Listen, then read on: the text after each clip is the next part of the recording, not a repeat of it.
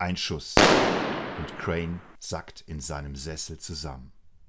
Tot.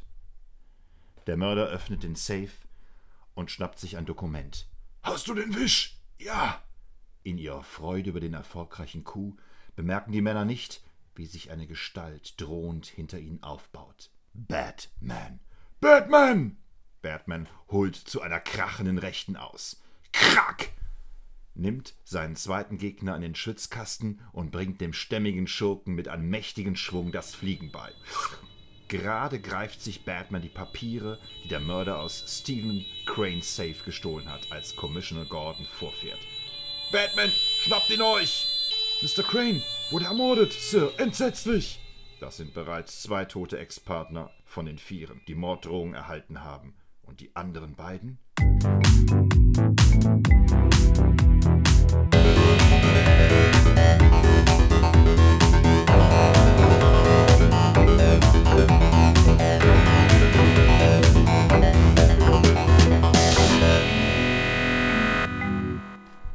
Das, Patrick, ist aus dem allerersten Batman-Comic von 1939. Weißt du, in welcher Magazin der erschienen ist?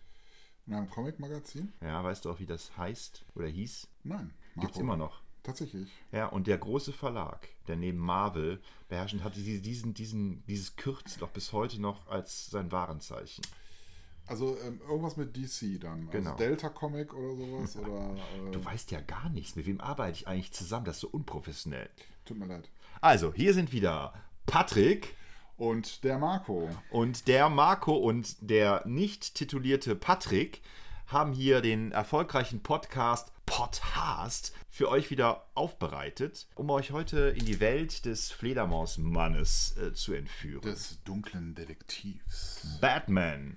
Eine geheimnisvolle und abenteuerliche Gestalt, die unermüdlich für Gerechtigkeit eintritt und jeden Übeltäter seiner Strafe zuführt. Seine wahre Identität bleibt ein Geheimnis. Naja. Also dieser erste Comic stammt aus Detective Comics 27 und ist im Mai 1939 erschienen. Ich hätte es ja sagen wollen, aber jetzt hast du es mir schon vorweggenommen. Natürlich, aber du wirst bestimmt gleich noch auftrumpfen können mit allem möglichen anderem Wissen. Zum Beispiel frage ich dich, Patrick, welche, welches Vorbild hatten diese ganzen Comicfiguren? Also Marco, ich kann es ja eigentlich nicht genau sagen, aber ich, mich hat Batman tendenziell immer auch ein bisschen äh, an eine Fledermaus erinnert, aber auch an Zorro. Äh, Ja. Der dunkle, maskierte Held.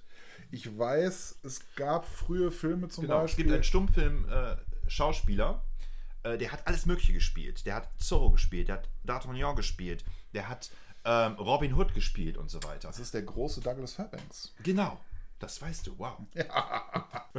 Ja, ich habe letztens noch eine Arte-Dokumentation über den gesehen. Unheimlich äh, klasse, der Typ. Der war ein äh, athletischer, äh, akrobatischer Schauspieler und der hat tatsächlich in der Stummfilmzeit ganz viele diese Helden gespielt. Und wie sie die, mit diesen Heldenfiguren, die ja natürlich, die damals von Hollywood sehr romantisiert präsentiert worden ist, war er quasi Vorbild für diese äh, Pulp-Helden und auch für die ähm, äh, Comic-Helden der frühen Zeit. Und ähm, The Batman, die Erfindung, ging ja jahrelang, wurde ja gesagt, es geht auf Bob Kane, dem Zeichner, zurück, der übrigens 1998 gestorben ist, und wurde inspiriert von mehreren Elementen. Einmal eben von diesen äh, Romanfiguren Zorro und D'Artagnan oder beziehungsweise von der Darstellung durch Fairbanks. The Mark of Zoo, das kommt übrigens auch immer jetzt in den Filmen. Ne? Wenn die Eltern von Bruce Wayne aus dem Kino kommen, dann läuft da hinten, das hat Frank Miller später etabliert, läuft immer im Hintergrund äh, äh, The das- Mark of Zorro. The Mark of Zorro. Und es waren aber nicht nur diese Figuren, sondern auch The Shadow äh, waren Vorbilder. Und es gibt einen Stummfilm, den ich aber selber noch nicht gesehen habe, äh, den ich selber noch nie gesehen habe, The Bad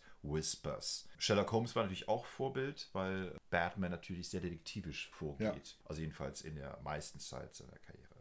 Der größte Skandal, und das muss man jetzt mal, gehen wir mal auf die Metaebene, der größte Skandal ist tatsächlich, dass Bob Kane jahrzehntelang behauptet hat, er hätte Batman erfunden und er wäre der alleinige Erfinder. Und die Wahrheit ist eine ganz andere. Er hatte nämlich in seinem... Moment, ist das jetzt, äh, spoilern wir was? Oder, ähm, Nein, warum? Was sollen wir spoilern? weiß ich nicht, äh, dass Bob Kane jetzt irgendwie bloßstellen oder sowas? Sind wir rechtlich abgesichert? Wir sind rechtlich abgesichert, weil es, es ist seit, ähm, ich meine, seit 2015 ist es so, dass in den Comics von DC auch nicht mehr Bob Kane als alleiniger Erfinder, sondern auch der Co-Erfinder mitgenannt wird. Okay, also wir das sind- hat nämlich äh, Grant Morrison, hat das auch ein Comic-Autor, hat das durchgesetzt, hat nämlich den, äh, ich glaube, den Enkelin äh, oder den äh, Töchtern dieses zweiten Erfinders, nämlich unter die Arme, hat die unterstützt und hat so lange gekämpft. Er hat nämlich immer in, in seinen Batman-Comics nicht nur Bob Kane gewürdigt, sondern im Gegenteil, er hat den anderen gewürdigt, dessen Namen ich jetzt verraten möchte.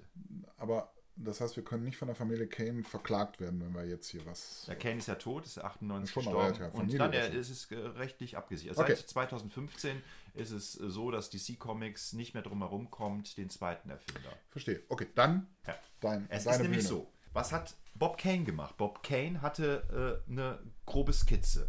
Das war so eine Art Superman-Typ, nur mit blonden Haaren. Und der hatte so ein starres äh, Fledermaus-Flügelgerüst auf dem Rücken oder so ein, so ein Umhang. Ja? Also Leonardo da Vinci-mäßig. Damit ist er zum Verlag gegangen und die haben gesagt, was wollen sie damit? Und dann ist er in sein Atelier gegangen und dort arbeitete ja, so eine Art Ghostwriter in seinem Atelier. Und zwar Bill Finger. Der war äh, ein Jahr älter als Bob Kane und war abhängig natürlich von, von den äh, Gehältern, die Bob Kane ihm auch gezahlt hat. Und der hat das alles gemacht. Der hat übrigens auch The Joker erfunden, ja, als Figur. Der hat überhaupt die zweite, äh, die, die Privatidentität, nämlich Bruce Wayne, erfunden. Der hat dieses äh, wallende Kostüm äh, von Batman erfunden, also diesen, diesen, diesen wehenden Umhang. Und wahrscheinlich auch die Maske, das weiß ich jetzt nicht so genau. Auf jeden Fall dieses ganze Auftreten, weil der war nämlich ein unheimlicher Pulp-Fan. Der hat äh, Pulp-Magazine gelesen, Schauerliteratur. Er war auch inspiriert vom deutschen Expressionismus. Ja? Ähm, das alles fließt in die Figur von Batman ein. Und tatsächlich hat Bill Finger immer behauptet, also jahrelang behauptet, er wäre der alleinige Erfinder. Und in den ersten Comics wird nirgendwo Bill Finger, der Autor, erwähnt. Erst später kommt er dann als Autor dazu, aber als Kreation ist immer äh, Bob Kane. Also Bob Kane gibt an, er hätte Batman erfunden. Ja.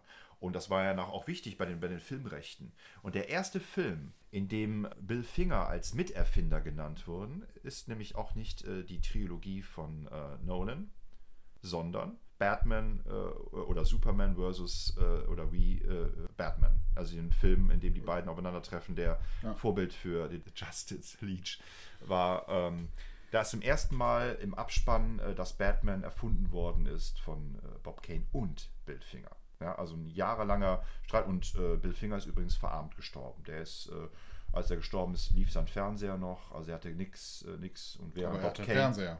Er hat einen Fernseher, der lief. Ich weiß nicht, ob es schwarz-weiß oder Farbfernseher. Farbe wird Äh, schon ist gewesen 74 sein, oder? gestorben. Achso, na gut, dann könnte es auch noch schwarz-weiß gewesen sein. Und äh, Bob Kane ähm, hat sich damals auch bei den Tim Burton-Filmen unheimlich feiern lassen. Witzig ist aber, was Bill Finger gemacht hat, er war nachher doch nochmal Autor, also wurde er als Autor genannt in der 60er Jahre Batman-Serie, die damals gedreht worden ist mit äh, Adam West. Da hat er Batman! Dingel, Dingel, Dingel, Dingel, Dingel, Dingel, Dingel, Dingel. Batman! Da hat er zwei Episoden geschrieben als Drehbuchautor. Und das ist das erste Mal, dass er genannt wurde. Und da gibt es eine Anekdote, dass äh, Bill Finger wohl geweint hat, als er gesehen hat, dass er zum ersten Mal in Kombination mit seiner Erfindung genannt worden ist. Und er hat tatsächlich, das ist unglaublich, ähm, die, Kreativität, dieses- die Kreativität dieses Mannes. Also er war ja wirklich groß, er hat, hat in der Öffentlichkeit überhaupt nicht stattgefunden. Hat aber all die Antagonisten erfunden. Den Joker, den Riddler, die Catwoman, äh, Two-Face, Pinguin, äh, die Vogelscheuche. All das sind Erfindungen äh, von Bill Finger. Und äh, ja, aber schon in den frühen, ähm, also in den 1940er Jahren war Batman dann schon erfolgreich und dann mussten mehrere Autoren ran. Ne, da gab es unter anderem Jerry Robinson und so weiter. Aber wie gesagt, äh, heftig ist an der ganzen Sache, dass Batman, äh, die Figur, eigentlich erst äh, durch Grant Morrison verknüpft worden ist mit Bill Finger und bis dahin hat äh, Bob Kane immer wieder angegeben, dass er Aber es gibt auch äh, ältere Vorlagen, die da irgendwie inspirierend äh, gewirkt haben. Also, ich meine, wie kommt man darauf, jetzt irgendwie einen Menschen irgendwie sein Fledermauskostüm äh, anzuziehen? Ja, äh, es werden so Vorbilder genannt. Es gab wohl ähm, Karikaturen Wochenzeitschriften der fliegenden Blätter, wo auch so ähm, schon erste Comic-Vorläufer und Karikaturen eben drin waren. Und da gibt es wohl auch eine, eine Figur, ähm, Fledermausfigur. Das ist aber eine Frauengestalt. Ich weiß nicht, ob die jetzt so. Ähm, also vielleicht. Ne? Also von der, wenn man sich die Zeichnung hier anschaut, aus den fliegenden Blättern von 1882, Also, es könnte auch Batgirl sein. könnte es auch Batgirl sein, ja. Ja, ja. Was mich immer so ein bisschen beschäftigt hat, ist, ähm, zumindest also nicht in der Fernsehserie, da war ja Batman, ich sag mal, eher so ein bisschen unsportlich. Also der konnte ja höchstens mal in sein Auto reinspringen oder sowas. Aber wir wissen ja aus den Comics, dass er eigentlich ein sehr beweglicher Typ sein muss. Also ich sag mal, diese Sportart Parcours, die ja in Frankreich entwickelt wurde, wäre ja tendenziell eigentlich, also mindestens äh, so das normale Training, was Batman so absolvieren würde. Aber irgendwie, wenn er dann, ich sag mal, sich an den äh, Kriminellen herangeschmissen hat, hat er doch immer eine beeindruckende Größe auch. Also die Kriminellen sind oft ein bisschen kleiner, werden so von ihm so, ich sag mal so auf Brusthöhe gehalten. Gut, wahrscheinlich sind sie vor Angst schon auch zusammengesackt. Ja, das ist auch sein Credo. Und er sagt das ja öfter in den Comics, dass, dass Verbrecher ein abergläubisches, feiges Pack sind und dass er deshalb auch dieses Kostüm ja braucht. So naja, aber darauf will ich gar nicht hinaus. Ich weiß, die Körper, ja, äh, ähm, ähm, mir geht es eigentlich um die Körperlichkeit. Also eigentlich ja. müsste er, ich sag mal, maximal 1,60 groß sein, bei den Bewegungen, die er so machen kann. Mhm.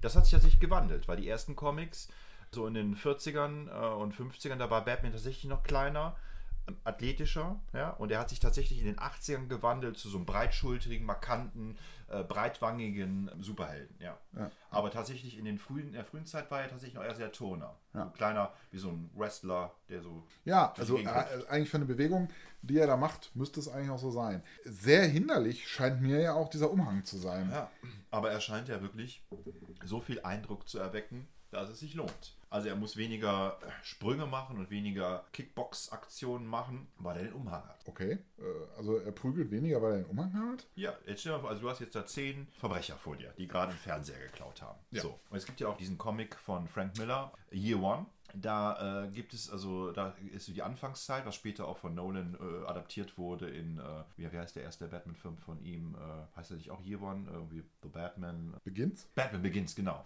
Ist ja, nähert sich dem Comic äh, sehr an. Und dort äh, wird halt beschrieben, wie Batman noch ohne Kostüm versucht hat zu agieren. Also wie Bruce Wayne genau, nach langer also, Abstinenz wiederkommt ja. und erstmal ohne Kostüm und was ihm da alles misslingt. Er hat also Probleme, sich durch, er, er weckt keinen Eindruck. Er verkleidet, maskiert sich erstmal als Verbrecher, hat dann so eine Hafenarbeitermütze auf im Gesicht, macht sich, schminkt sich so eine Narbe, damit er nicht als Millionär erkannt wird und so weiter. Aber es geht halt vieles schief und am Ende geht mehr zu Bruch, als dass er was Gutes tut. Und dann stellt er fest, was für eine Wirkung das Kostüm hat. Und jetzt stellen wir uns dann vor, wir haben also zehn Leute vor dir und dann äh, fängst du an, die alle niederzuboxen. Ja, ist natürlich noch unheimliche Belastung, immer die alle niederzuboxen zu müssen. Batman will ja auch keine Waffe benutzen, wenn es nicht irgendwie sein muss. Er will auch keine Menschen töten. Das heißt, er muss kämpfen, fighten, immer hin und her. Und jetzt spart er sich doch äh, das Ganze, indem er sich da oben hinstellt und sagt, I'm the Batman. Die Verbrecher Aber ist es so, will er wirklich nicht töten? Nein, er will nicht töten. Also er ist doch eigentlich der Rächer. Ja, er will Rache. Ja. Aber wenn er jetzt zum Beispiel mit einer Waffe, also er hat ja auch in den ersten Comic hat er getötet, aber dann gibt es später natürlich auch um den Comic Code in den USA, äh, die ja, es gab ja eine Zeit in den 50ern, als äh, Comics dann äh, quasi als Schundliteratur auch gebrandmarkt wurde und äh, Superhelden-Comics auch langsam an Wirkung nachließen, also auch gar nicht mehr äh, so populär waren. Da hat man sich entschieden, eine softe Version von Batman zu etablieren, die eben nicht mehr so rächerhaft agiert, also nicht mehr so selbstjustiziabel. Also er schwört sich dann, weil seine Eltern ja mit einer Waffe erschossen worden sind, niemals eine Waffe zu gebrauchen, um Menschen zu schaden. Und dann muss er ohne Waffe durch. Natürlich gibt es auch Comics, wo das gebrochen wird. Ja, also ich denke da doch, also gerade seine Fahrzeuge sind ja doch oft mit Raketen oder irgendetwas. Ja, äh, wenn es, wenn es aus Zufall passiert, dann ist es auch okay, aber nicht so, bewusst. So. Kollateralschäden also werden in Kauf genommen, aber es wird keine gezielte Hinrichtung vorgenommen. Genau. Verstehe. Ja. Ich muss sagen, mit Batman Begins wurde eigentlich der erste, also wenn wir jetzt mal von den Comics weggehen zu den Verfilmungen, eigentlich der erste Film gedreht, der meine Vorstellung von Batman tatsächlich getroffen hat. Ich fand, dass alle Versuche vorher irgendwie Batman filmisch darzustellen, ich sag mal, misslungen sind. Also ich möchte gar nicht von der Fernsehserie der 60er Jahre Dingel, Dingel, Dingel, Dingel, Dingel, Dingel, Dingel, Dingel. Batman! Äh, da war die Musik eigentlich das Beste und alles andere war eher lächerlich. Ich weiß, du wirst jetzt sagen, das war auch so angestrebt. Diese, diese geniale Szene, Peng, er, wo er mit der Bombe durch die Gegend rennt und ich weiß, wo er sie hin tun muss. Weil überall irgendwelche Unschuldigen sind und er nicht weiß, wo er mit der Bombe hin soll. Eine grandiose Szene. Was macht er mit der Bombe? Ich meine, am Ende versenkt er die im Wasser. Okay. Und ich glaube, da geht eine Ente bei drauf. Oder, nee, er will sie ins Wasser schmeißen und dann sind da Enten, aber irgendwie schafft er, ich meine, sie landet im Wasser und äh, explodiert dann. Also, ähm, da können wir ja mal ganz schnell auch mal eben den Sprung zu Robin machen. Irgendwie seinem, ja, sagen wir mal, Lehrjungen oder Ziehsohn oder Sowas in der Art jedenfalls. Da muss ich sagen, ist für mich bislang die beste Darstellung eigentlich die in dem Lego-Batman-Film. Ähm, da gefällt mir eigentlich die Robin-Darstellung am allerbesten von denen, die ich bislang so sehen durfte. Aber das nur so als ähm, Seitensprung mal eben. Also Batman Begins war für mich ähm, so das erste Mal, dass das, was ich mit Batman äh, verbinde, also diese Melancholie, die Düsternis, die ihn auch umgibt, ähm, irgendwie glaubhaft umgesetzt hat und dass man ihm aber auch gleichzeitig abgenommen hat, dass er eben auch einen ja, blasierten Milliardär äh, verkörpern kann. Dieser Batman war, würde jetzt erstmal denken, das kriegt er gar nicht gebacken mit so viel Düsternis und, und, und äh, ja, Rachegefühlen und, und was ist noch, was ihn treibt? Äh, äh, Traurigkeit über, das, über den Zustand der Menschheit vielleicht auch. Wobei er auch ein bisschen gewissen, gewisses Stückchen Hoffnung ja eigentlich haben muss, weil sonst würde er das Ganze ja nicht machen. Nur, er hat nur Hoffnung. ja, aber Nein, es ist, also, ja, es ist natürlich, kein, ist natürlich kein, kein Geheimnis, dass Batman ja letztlich auch sogar die Schurken produziert durch seine bloße Anwesenheit. Ja. Also viele Schurken äh, werden dann aktiv, weil Batman die Stadt quasi regiert. Also eigentlich produziert er eigentlich seine Antagonisten. Ne? Also es ist eigentlich absurd, das ganze Konzept von Batman. Aber du hast natürlich vollkommen recht. Also äh, es ist eine Art Traumata, ne? dass er den wahrscheinlich diesen Tod seiner Eltern ungeschehen machen möchte durch seine guten Taten, durch das, was er verhindert. Und es ist natürlich diese, diese, diese Wut und diese Rache, die ihn antreibt. Ja. Vielleicht könnte man mal, also für die wahrscheinlich allerwenigsten, die mit Batman bislang noch keine Berührung hatten, äh, vielleicht kurz die Geschichte mal darlegen, wie es eigentlich zu seiner Erweckung kommt, beziehungsweise was mit seinen Eltern passiert. Ja, wir können, ich habe jetzt mal, ich hab ja mal ein paar äh, Testobjekte mitgebracht. Zum Beispiel aus dem R. Harper Verlag, der damals, als wir noch jung waren, die Batman-Comics rausgebracht haben. Und das sind ja, auch die Batman-Comics, mit denen ich zum ersten Mal eigentlich Kontakt hatte. Hier ne? ist noch ein D-Mark-Preis, ich kann das gerade nicht lesen. 4,50 so, Mark 50. Ja, und auf dem Cover steht dann jetzt äh, Batman, erster, erster Superband, alles ja. über Batman, seine Herkunft, sein Leben, seine Geheimnisse. Und da haben wir eine Fassung, äh, das ist nicht die, der, der erste Batman-Comic, den habe ich ja eben äh, in Ausschnitten vorgetragen und ich glaube, es gab auch in der Frühzeit, gab es mal so ganz kurze Zusammenfassungen dieser Geschichte, wie Bruce Wayne Batman wurde, wird nicht nur erzählt, wie seine Eltern äh, starben, sondern er wird, er trifft diesen Mörder nämlich wieder später. Mhm. Hier steht übrigens vom Verlag drunter, in dieser Geschichte aus dem Jahre 1968 wird der Grund herausgestellt, der Bruce Wayne veranlasst, Batman zu werden. Bruce Wayne will seine Eltern rächen, die bei einem Raubüberfall getötet wurden. Dieses Rachemotiv beeinflusst lange Zeit die Einstellung Batmans zum Verbrechen in seinen Abenteuern. Er ist als Kind dabei, muss man dazu sagen. Ne? Er, er ja, sieht ich, praktisch wie. Naja, diese Geschichte spielt also jetzt in, zu der Zeit, als Batman schon Batman ist und also auch Robin unter seine Fittiche genommen hat. Und dann sieht er ähm, in, einer, in, einer, Verbrechenssache das Bild äh, und als er das Bild sieht, denkt er, haben wir eine Denkblase, das Gesicht, das, das ist der Mann, den ich seit Jahren suche, der Mörder. Und zum tausendsten Mal durchlebt Batman die Erinnerung an eine furchtbare Nacht. Der junge Bruce war mit seinen Eltern Thomas und Martha Wayne spazieren gegangen. Dennoch, die Halskette, meine Dame. Na, wird's bald? Oh, nicht meine Perlen, bitte.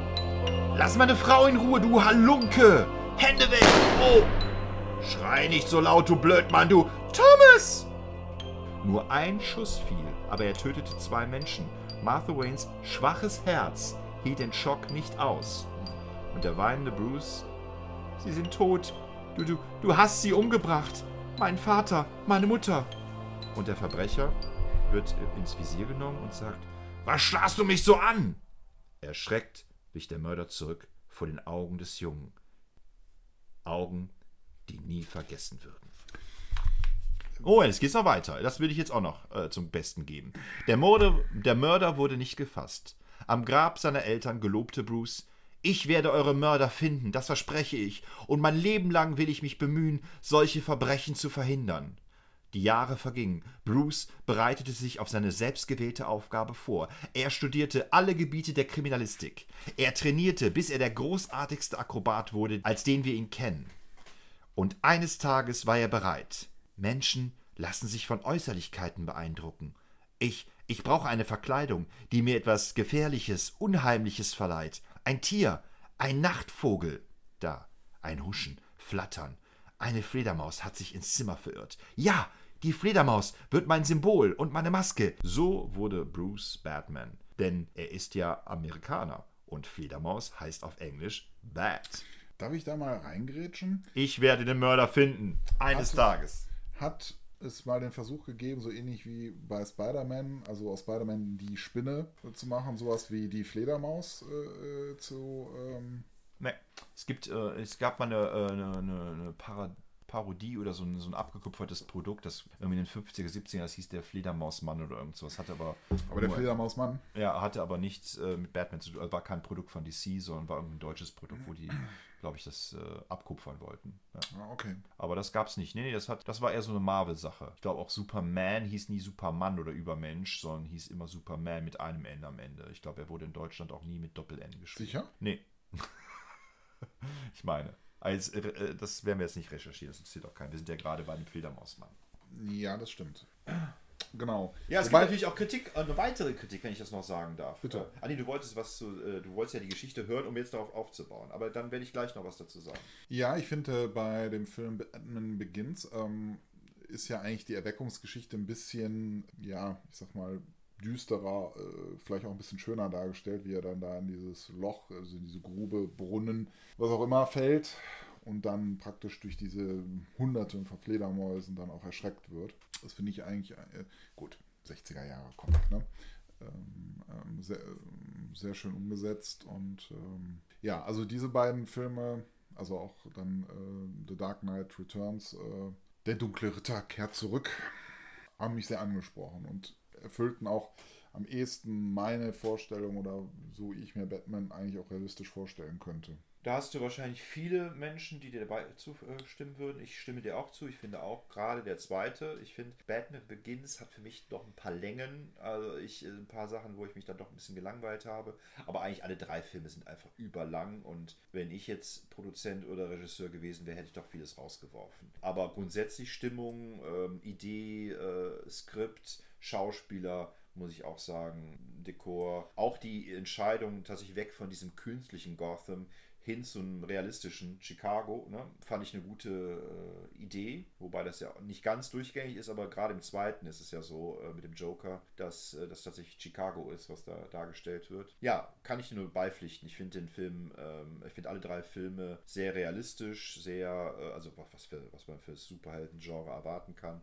sehr realistisch und gut gemacht. Für mich gab es eben bei allen drei Filmen auch Längen, die ich hätte äh, mir gewünscht, dass man die vielleicht rauskürzen könnte. Aber man kann, kann ja immer was mehr fordern, als es dann letztlich äh, rumkommt. Ich wollte aber was anderes sagen. Ich wollte sagen, dass ja auch äh, durchaus Kritik, du hast ja eben eine, äh, auf die Motivation von Batman abgezielt. Natürlich kann man das auch sehr kritisieren, was Batman eigentlich macht. Also er übt Selbstjustiz, ist aber letztlich natürlich systemstabilisierend. Also er kämpft für eine Welt, in der er Millionär ist. Also in der er, ähm, also eigentlich verteidigt er die Welt, die ihn und seinen Konzern Wayne Enterprises quasi ähm, schützt. Und ähm, das ist genauso der Fakt, wie dass er super Schurken eigentlich produziert durch seine bloße Anwesenheit.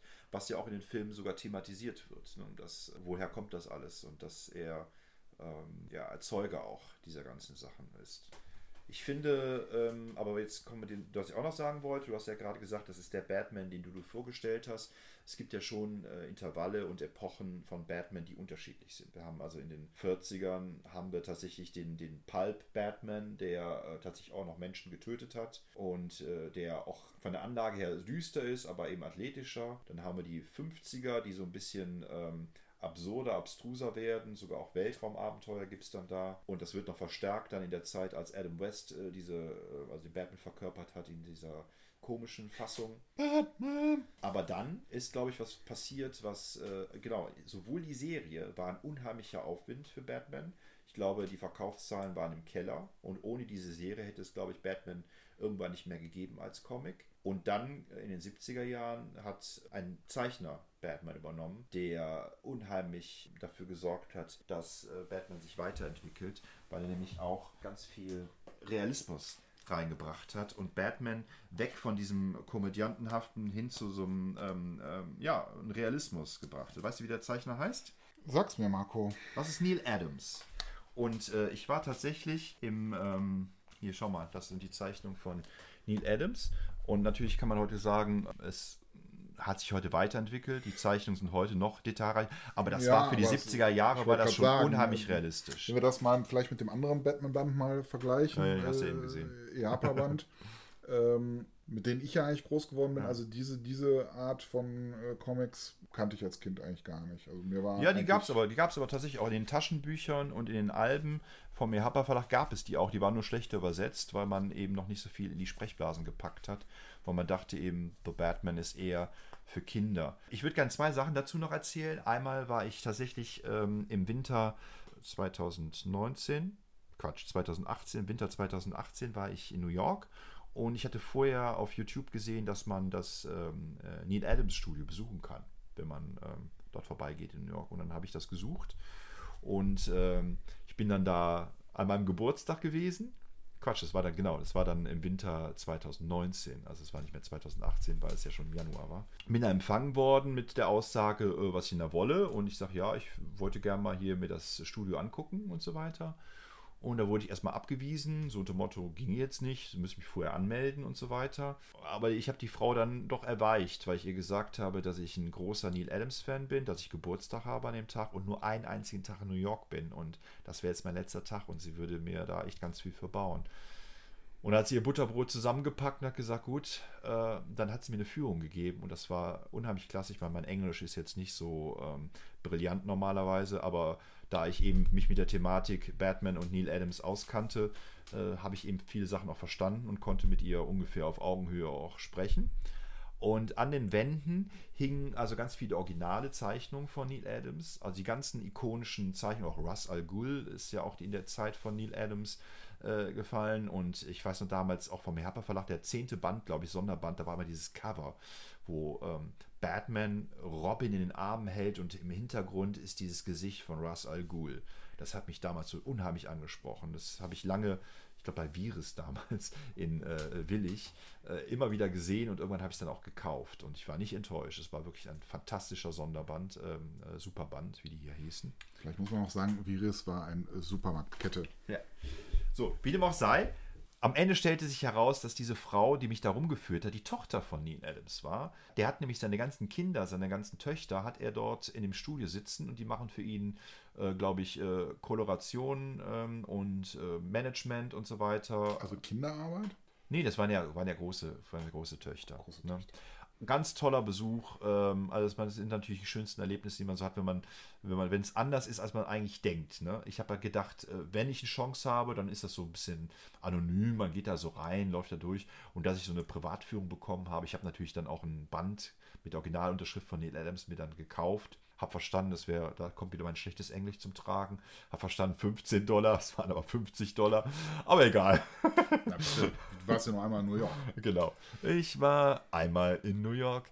Nein, äh, und das war das eine, was ich gerne erzählen wollte, weil ich eben auch tatsächlich Neil Adams sehr zu schätzen weiß. Ähm, man kann, muss vielleicht auch sagen, dass er tatsächlich die Originalzeichnung teilweise nachgezeichnet hat, weil er unzufrieden war. Das nehmen ihm äh, bestimmte Fans auch übel, dass er an den alten Zeichnungen rum, äh, rumgenestelt hat. Aber, was auch Fakt ist, damals hatten die Zeichner überhaupt keine Rechte an den, an den, an das, an den, äh, an den Vorzeichnungen. Und das ist erst später gekommen. Und wer war dafür zuständig, dass die Zeichner ähm, dann 70er, 80er Jahren mehr Rechte an ihren äh, Figuren bekommen haben? Na, na, Patrick, Pat, ja, na? Neil Adams, der hat dafür gekämpft. Ich wollte es gerade sagen, aber Der hat auch Frank Miller, glaube ich, ins Geschäft gebracht, weil Frank Miller ihm damals, also der, der große äh, äh, Batman-Revoluzer in den 80ern, der ihn düster gemacht hat und äh, verschroben gemacht hat. Jetzt habe ich vergessen, was ich sonst noch sagen wollte. Jedenfalls, das war meine Anekdote zu Neil Adams. Dadurch wurde ähm, Batman auf jeden Fall nochmal äh, anders. Also bevor wir jetzt vielleicht mal über Batman in seiner Funktion innerhalb der Superheldenwelt vielleicht mal eingehen wollen, vielleicht noch als kurzer Einspieler äh, mit den Filmen der späten 80er und frühen 90er Jahre äh, von Tim Burton müssen wir uns müssen wir uns da noch mit beschäftigen oder können wir die unter ja ganz nett irgendwie abhaken? Ja, mir haben sie nicht so gefallen. Nee. Ich habe mich unheimlich gefreut, dass endlich mal ein realistischer Batman-Film kam.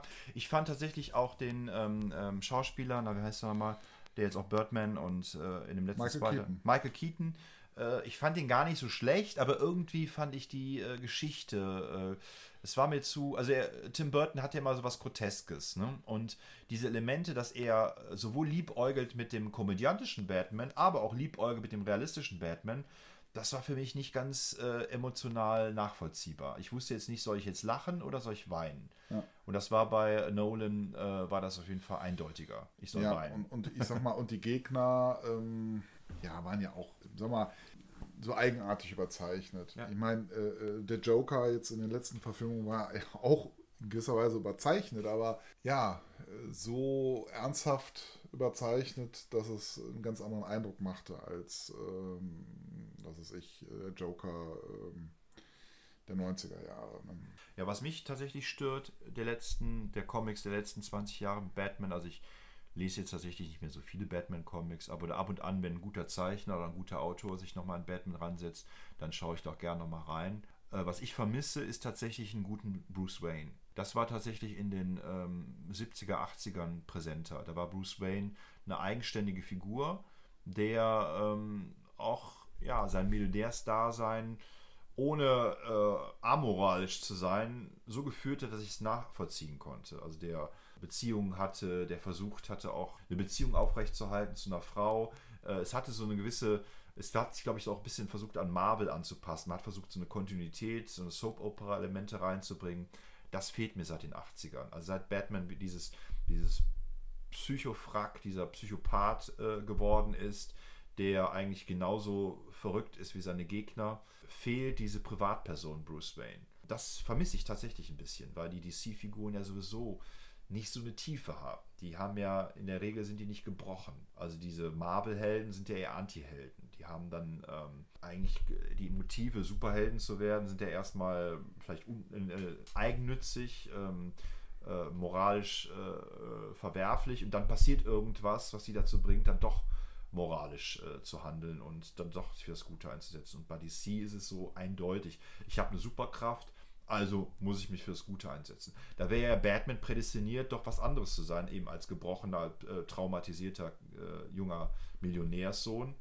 Und da finde ich, könnte man noch mehr daran arbeiten. Es wird zu sehr an der Figur Batman gearbeitet, zu wenig an der Figur äh, Bruce Wayne. Es gibt auch so Theorien, dass das wahre Ich Batman ist und nicht Bruce Wayne. Und Batman, äh, Bruce Wayne ist die Rolle und Batman ist das wahre Ich. Würde ich doch eigentlich auch so sehen wollen, oder nicht? Ja, also, äh, wenn wir bei den Nolan-Filmen sind, ich finde, er schafft das schon, Bruce Wayne auch als eigenständige Figur zu etablieren. Also ich finde das, du hast ja eben gesagt, die Filme sind gut mhm. gemacht, ja, kann ich auch Komm, in der aber Weise. er ist ja schon auch, also im Privaten schon auch jetzt nicht so der Sunny Boy. Also. Nee, aber er hat so gewisse Akzente, er hat so ein verschmitztes Lächeln, er flirtet ja auch, er zeigt ja auch Gefühle äh, gerade für seine Jugendfreundin, äh, wie heißt sie im Film, äh, diese Rechtsanwältin. Eine also, Frau, die ihn interessiert. Ja, also das ist, äh, ich finde, dadurch schafft man ja doch eine emotionale Tiefe bei, in den Filmen, dass es nicht nur um Rache geht, sondern auch um Verluste geht. Also wenn, wenn Batman ja oder wenn Bruce Wayne ja keine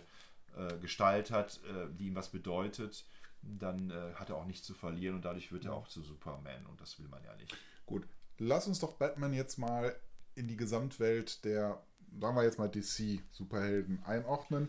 Denn also er hat, er hat, nicht so knappe Höschen wie Wonder Woman. ja, wobei es ist schon auch körperbetont. Also je nachdem, welche, welchen Jahrgang Wollte man eine Referenz auf unseren Absolut. zweiten Podcast äh, Nackt genau. an der Kunst äh, lenken. Ja, ja, ja.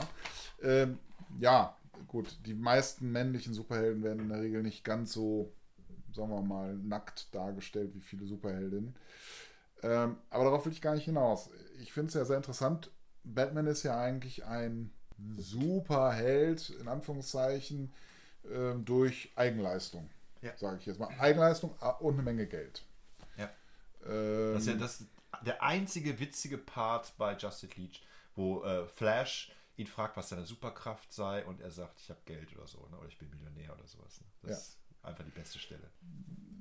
Ist auch perfekt für Lego. Also das ist, äh, ich muss, um das noch vielleicht nochmal einzubringen, ich äh, finde die Lego-Verfilmung also auch sehr gut. Sehr, sehr nett eigentlich. Und äh, die gehen eben auch auf wirklich genau auf die Charaktereigenschaften der Superhelden ein und ja, trotzdem irgendwie kindgerecht. Ich wollte gerade sagen, ich finde den Humor gut, aber die Story ist dann schon lahm. Ja, die, die Story ist aber Kann man die Typen, die, Typen, die ertragen. Typenumsetzung finde ich eigentlich, eigentlich sehr gelungen. Ja. Ja, also ist, äh, Lego schafft es ja, das, ich sag mal, auch noch für Dreijährige irgendwie äh, äh, konsolabel zu machen. Ähm, naja, aber darauf will ich gar nicht hinaus. Was macht, wie schafft es Batman, dass selbst Leute wie Superman auf ihn hören und sich teilweise sogar ihm unterordnen? Wenn es denn in eine gemeinsame Aktion gegen einen mega, mega Superschurken geht. Die, du möchtest die Antwort dafür haben? Ja. Ja, also erstmal natürlich natürliche Autorität. Ne? Batman ist der Batman. Und das weiß auch jeder im DC-Universe. Schon, aber und ich meine, er tritt auf und äh, man weiß eben auch, dass er ein Kontrollfreak ist. Also wenn er interagiert mit anderen Superhelden, er hat alles. Also äh, in den Comics ist es so, dass er abgesichert, er kennt die Schwachstellen seiner Freunde auch. Das wird ihm auch oft zu Last gelegt, dass er eben durch das Kontrollfreak-artige keine wirkliche Bindung aufbauen kann. Also er vertraut nicht. Ja? Er hat für alle was. Er hat äh, Kryptonit für Superman, er hat äh, ähm, gelbe Socken für Green Lantern, er hat äh, äh, Seife gelbe für Socken sind Flash. schlecht für, für, für, für, die grüne Laterne. Ja, früher in den Comics war es so, dass dieser, Grü dass dieser Ring nicht funktioniert bei der Farbe Gelb. Da gibt es ganz absurde Comics. Zum Beispiel gibt es einen ähm, bei All-Star Batman äh, von Frank Miller und, ähm, und äh, Jim Lee. Die haben so eine ganz bösartige Version von Batman geschrieben, wo er wirklich ein A-Punkt ist, ja. Und dann gibt es eine Stelle, da streichen äh, Robin und Batman den ganzen Raum gelb, damit Green Lantern äh, nichts machen kann. Und selbst sie streichen sich gelb. Also es ist total absurd. Interessant finde ich, dass du äh, Green Lantern, Lantern sagst, Also grüne Leuchte. die grüne Leuchte. Ähm, da komischerweise ist man damals noch in den 70er Jahren, äh, hat man äh, versucht, irgendwie eine deutsche Übersetzung zu Ja, finden. The ne? Flash hieß ja auch früher Roter Blitz. Der rote Blitz. Muss ich auch sagen, also ich, Wonder Woman hieß früher Wonder Girl. ja, genau. Also ich wundere mich so ein bisschen, also ich, ich persönlich kam roter Blitz hervorragend klar und äh, auch grüne Leuchte. Also ich finde im Deutschen ist es echt ein Zungenbrecher. Lantern. Also das ist Ich finde ja die Gerechtigkeitsliga eher ein Zungenbrecher. Justice Leech, finde ich. Äh, ja. Also da frage ich mich manchmal, gut, das ist mit den Fantastischen Vier natürlich das gleiche äh, be- beim Marvel-Universum. Ähm, war übrigens ein, ein, ein, ein cooler Schachzug. Das gibt ja dieses eine Lied von den Fantastischen Vier, wo die sagen, keiner denkt mehr an Marvel-Helden, wenn er uns hört. Ja, ja, ja, genau, genau, genau. Ähm, ja, finde ich aber, muss ich sagen, ein bisschen schade. Also das ist wahrscheinlich auch den Filmen geschuldet, die ja auch ähm, immer weniger äh, versuchen, irgendwie eine, ich sag mal, ja, einen deutschen Titel oder sowas zu kreieren. Aber gerade bei den Superhelden, die man ja eben so kennengelernt hat, finde ich es eigentlich auch ein bisschen schade, dass man da, ja, was ist ich, äh, dass der Schiedsrichter jetzt der Referee ist, ist ja auch so eine Geschichte. Ähm, ja, irgendwie unnötig, weil, also ich finde, grüne Leuchte war sehr einleuchtend. Und roter, und roter Blitz äh, äh, eigentlich auch. Weißt du eigentlich, ähm, äh, wie ich an Batman, wie, woher ich meinen ersten Batman-Comic hatte? Ähm, nicht von mir. Nein, viel, viel früher. Viel, viel früher. Da war ich sieben Jahre alt. Virus. Supermarkt. Nein, da war ich noch, da habe ich noch nicht in, äh, in der Stadt gewohnt. Dann habe ich noch in der größeren Stadt, in der Samt- und Seitenstadt gewohnt. Es war ein St. Martinszug. Ich hatte meine erste, also ich hatte, das war der erste äh, St. Martinszug mit der ersten Klasse und wir sind also einmal durch den Park gelaufen und am Ende gab es Martinstüten und in dieser Martinstüte hatte ich meinen ersten Batman-Comic und hat mich verzaubert. Ich habe diesen Comic tatsächlich jetzt irgendwann nochmal bei Ebay mir bestellt, weil ich den gesehen habe, dass es den gab oder, oder im, im äh, Comicladen geholt, weiß ich gar nicht mehr. War gar nicht so teuer. Von der Happer damals, das Heftchen, das, damals haben sich Batman und Superman noch einen Comic geteilt. Äh, entweder gab es eine Story von Superman und dann gab es eine Story von Batman, wobei Batman danach so populär wurde, dass es dann Sonderbände und was wir eben auch hatten und Taschenbücher und so weiter gab. Und die erste Geschichte fand ich total beeindruckend, die ich da hatte, da war, war auch eine Joker-Geschichte und äh, da äh, war eine Verfolgungsjagd und äh, der Joker, die sind dann um Zirkusrummel gelandet, äh, am Rummelplatz gelandet, um Zirkus, äh, Zirkus, Kirmes. Und in einer Szene hat The Joker, der Joker hat The Batman oder dem Batman Senf und, und Ketchup ins, in die Augen gesprüht. Und ich habe das damals als Kind überhaupt nicht realisiert, dass das wirklich Senf und Ketchup waren. Ich, die, war, äh, Joker stand dann auf so einem Hotdog-Stand, Batman kommt, zack, und kriegt dann das Zeugs ins Gesicht. Und der Senf brannte dann eben unheimlich. Und ich dachte, es wäre eine super Waffe oder so. Ich konnte mir das gar nicht vorstellen, dass man wirklich mit Senf The Batman äh, klein kriegt. Joker kann's. Aber sehr beeindruckend, hat mich total fasziniert, dieser Comic. Und äh, seitdem habe ich dann tatsächlich regelmäßig Batman gelesen und habe immer, wenn ich, ich, meine Mutter hat mir Batman-Comics mitgebracht, wenn ich krank war. Das war schön. Also wenn ich eine Erkältung hatte und zu Hause im Bett lag oder auf der Couch, dann habe ich meine Mama angefleht, ob wenn sie einkaufen geht, ich weiß gar nicht, welche Supermärkte damals hieß, nicht Virus, äh, dann habe ich gesagt, kannst du mir bitte einen Batman-Comic mitbringen? Und hat sie dann irgendwann auch mal gemacht. Also ich habe ja meistens Medikamente bekommen. Ja, siehst du mal. Ja. Deshalb habe ich, mein Immunsystem ist gestärkt durch Rachefantasien, ja. deins durch Medikamente. Genau, Pharmazie.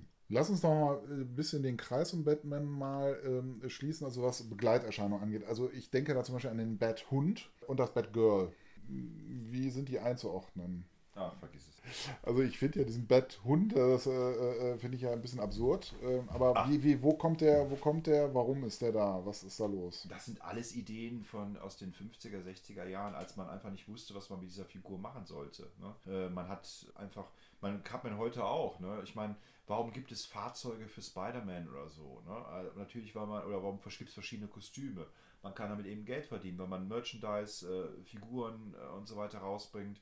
Und ähm, damals, bevor, also das, oder vielleicht damals, vielleicht war es auch in den 60er Jahren, ich glaube, es war auch in den 60er, als diese Serie so populär war, hat man eben alles Mögliche rausgebracht mit Batman. Mhm. Und ich glaube sogar Batgirl ist eine Erfindung, die, die, das Barbara Gordon ist eine Erfindung der Serie mit Adam West. Da, glaube ich, äh, ist zum ersten Mal, das könnten wir jetzt recherchieren, also vielleicht stimmt es auch nicht, aber ich meine, äh, mich erinnern zu können, dass The Bat, dass das Bat, ich sag mal, aber The Batman ist richtig, aber du musst das jetzt nicht bei ja. Batgirl auch noch machen.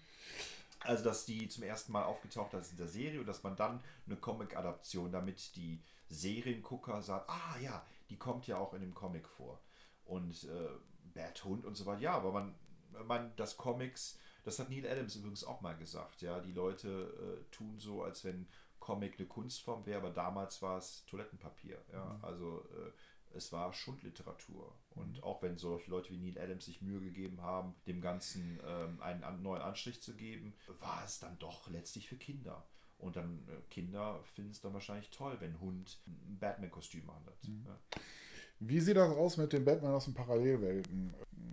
Gab es ja auch mal so eine Phase, da turnten die ja zwischen verschiedenen Planeten rum und da sind sie dann ja auf ihre Gegen-Ichs gestoßen. Ähm, war da irgendein Batman bei, wo man sagen würde, ja, das war eigentlich eine ja, interessante Inspiration äh, oder eigentlich ein coolerer Batman als den, den wir auf Erde 1 äh, ich glaube, die wurden so durchnummeriert, ne? Erde 1, 2, 3 und so weiter. Ja, man hat ja damals die äh, Golden Age Comics, hat man dann verfrachtet auf Erde äh, 2, damit man auf Erde 1 nochmal neu anfangen konnte im Silver Age. Also diese äh, grüne Leuchte, die du kennst, ist eine Erfindung des Silver Age weil im Golden Age war äh, die grüne Laterne noch ein äh, Typ, der so Aladdin-mäßig so eine, so eine Laterne mit sich rumtrug und äh, durch die Gegend rannte und so, so einem Umhang und so weiter. Und das hat man dann einen Cut gemacht und hat die Figuren, da hat man diese ganzen alten Figuren, hat man dann eben äh, verfrachtet auf Erde 2.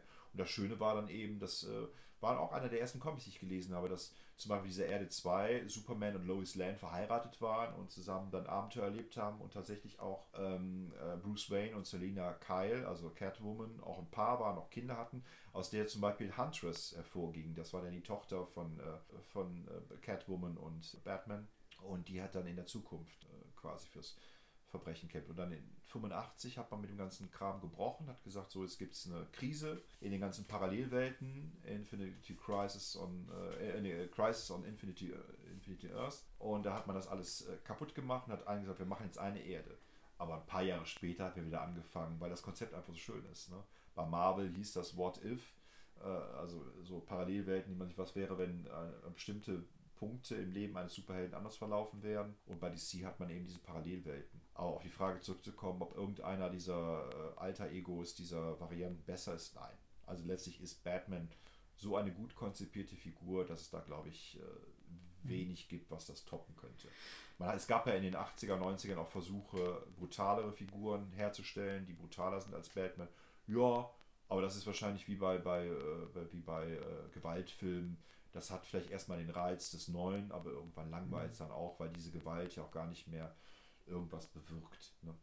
Ich glaube, Batman ist eine gute Mischung. Also ja. es ist so unterhaltsam, dass man es auch als äh, jemand lesen kann, der jetzt nicht seine Rache und Wut aus, äh, ausleben muss durch Comics. und es ist aber dann trotzdem so motivierend, dass man ja das auch als äh, Suggerat, als äh, Kompensation äh, der eigenen äh, Gefühle sehen kann. Ne? Genauso wie Musik vielleicht. Man ist wütend auf jemanden und so weiter und hört dann so ein Anti-Liebeslied und dann geht es einem besser damit. Und dann hat man eben Superhelden, die für einen kämpfen und fühlt sich dann besser.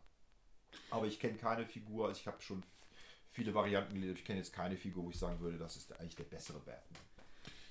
Vielleicht ähm, könnte man vielleicht noch was zu Batmans technischen Ausstattung sagen. Also berühmt ist ja das Batmobile oder das Batmobil. Ja, wobei ich das tatsächlich, ich, also das das Batmobil der Adam West Serie, fand ich übrigens ziemlich knallig, cool. Ja, also das fand ich ein tolles Gefährt. Ähm, aber was ich äh, am beeindruckendsten fand, war der Batgürtel. Weil der war ja in äh, Reagenzglasform, war ja alles Mögliche drin.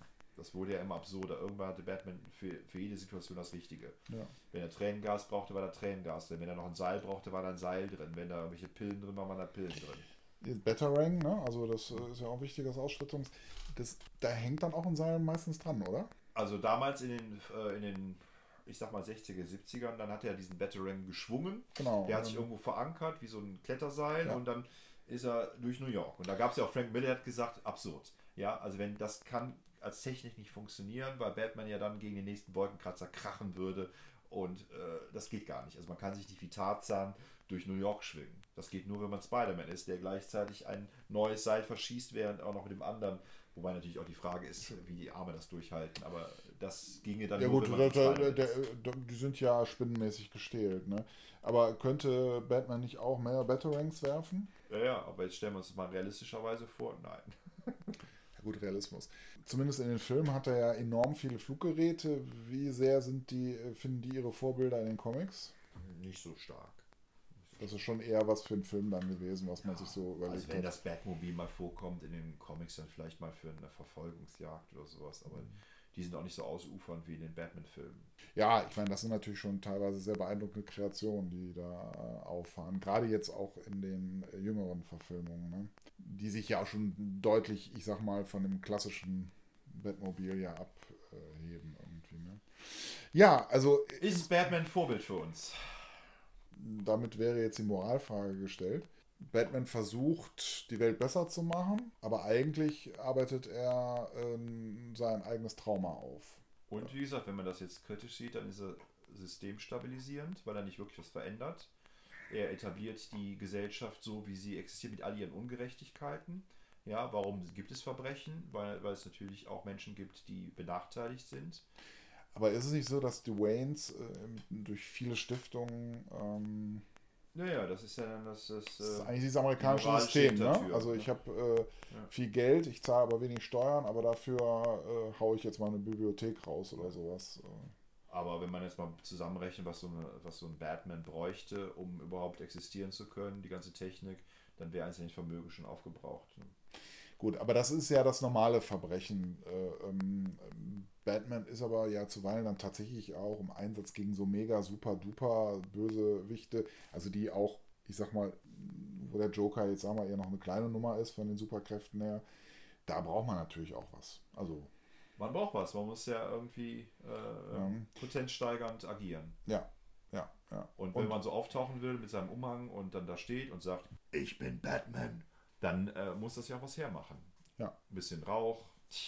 Aber um jetzt deine Frage abzuschließen, also für mich ist er eigentlich kein Vorbild, äh, ähm, weil er es ja nicht schafft, sein Trauma aufzuarbeiten letztlich. Also ähm, ähm, er, Er ist auch nicht greifbar als Figur, muss man jetzt mal ehrlich sagen. Das war ja mein Kritikpunkt eben schon, dass mir jetzt so der, die, dieser Bruce Wayne fehlt. Also da ist es am ehesten noch in den Filmen, dass man Sympathie hat Ja. äh, und auch den, den Frust dieser Figur nachvollziehen kann. Aber in den Comics muss man sagen, bleibt äh, die Motivation doch eher. Da finde ich tatsächlich, ich würde auch gerne irgendwann mal einen Podcast über Marvel-Figuren machen oder Spider-Man. Da finde ich tatsächlich, haben die Marvel-Figuren mehr zu bieten, was Tiefe, Charaktertiefe angeht. Auch wenn man da auch Ungereimtheiten trifft. Aber dieses, ich glaube auch nicht, dass es von vornherein, ich meine, wir haben ja eben schon am Anfang schon geklärt, dass Bill Finger ja doch äh, überhaupt dieses Zoo-Element äh, so stark gemacht hat. Bei, äh, da gibt es ja auch hier Zoo und äh, Diego de la Vega, Don Diego de la Vega. Und das ist ja ein ähnliches Verhältnis, ne? dass er eigentlich ein reicher Mexikaner Schnösel ist. Schnösel ist, der auch ein bisschen tollpatschig rüberkommt. Und der eben auch Kontakt zu seinen Feinden eigentlich hat auf höchster gesellschaftlicher Ebene. Ne? Ja, ja weil äh, Mexiko ja besetzt ist, ne, der Zeit. Ja, ja, besetzt von den Habsburgern halt, ne? Äh, also so ist ja Teil des Habsburgischen Reiches. Also der König von Mexiko ist ja Habsburger, also damit auch Teil einer weltumspannenden Herrscherfamilie. Ja. Patrick, du hast mir heute einen riesen Gefallen getan, dass, dass wir über Batman reden konnten. Äh, Guck mal, es war mir, war, war mir eine große Freude, weil es doch eine, eigentlich eine, eine wichtige Figur der Popkultur ist. Äh, Batman, der taucht ja, um das jetzt mal noch abschließend zu sagen, auf allen möglichen Gegenständen, T-Shirts äh, auf. Und er ist wahrscheinlich gerade wegen seiner Dunkelheit eben auch tatsächlich bei den Leuten auch beliebt, die, äh, ich sag mal, an sich jetzt mit der Popkultur jetzt nicht so liebäugeln. Ne? Dann lass uns doch noch ähm, am Ende noch beenden mit Dingel, Dingel, Dingel, Dingel, Dingel, Dingel, Dingel, Dingel. Batman! Und nächste Woche darfst du dir jetzt mal ein Thema aussuchen. Was möchtest du nächste Woche besprechen? Ich möchte über Playmobil sprechen, Marco. Das ist ein Zufall. Ich habe hier nämlich drei, drei Zuhörer, die genau das auch wollten. Hammer. Also finde ich toll. Du hast die, diese E-Mail ja gar nicht vorher gelesen, ne? Nein. Ja, also drei Zuhörer möchten gerne, dass wir über Playmobil sprechen. Alle guten Dinge sind drei, das machen wir. Äh, ja, wir haben diesmal einen sehr langen Podcast aufgenommen. Ähm, das führt wahrscheinlich dazu, dass der nächste vielleicht ein bisschen kürzer wieder wird. Also eure Erwartungshaltung sollten sich nicht immer auf eine Stunde einrichten. Wir versuchen so im äh, Zeitbudget von 35 bis 45 Minuten zu bleiben, aber das war jetzt mal eine Batman-Sendung, da mussten wir viel erzählen und da haben wir beide auch so ein bisschen Hintergrundwissen gehabt. Und beim nächsten Mal wird dann Patrick wieder brillieren mit seinem Hintergrundwissen zu Playmobil. Dingel, Dingel, Dingel, Dingel, Dingel, Dingel, Dingel, Dingel. Batman!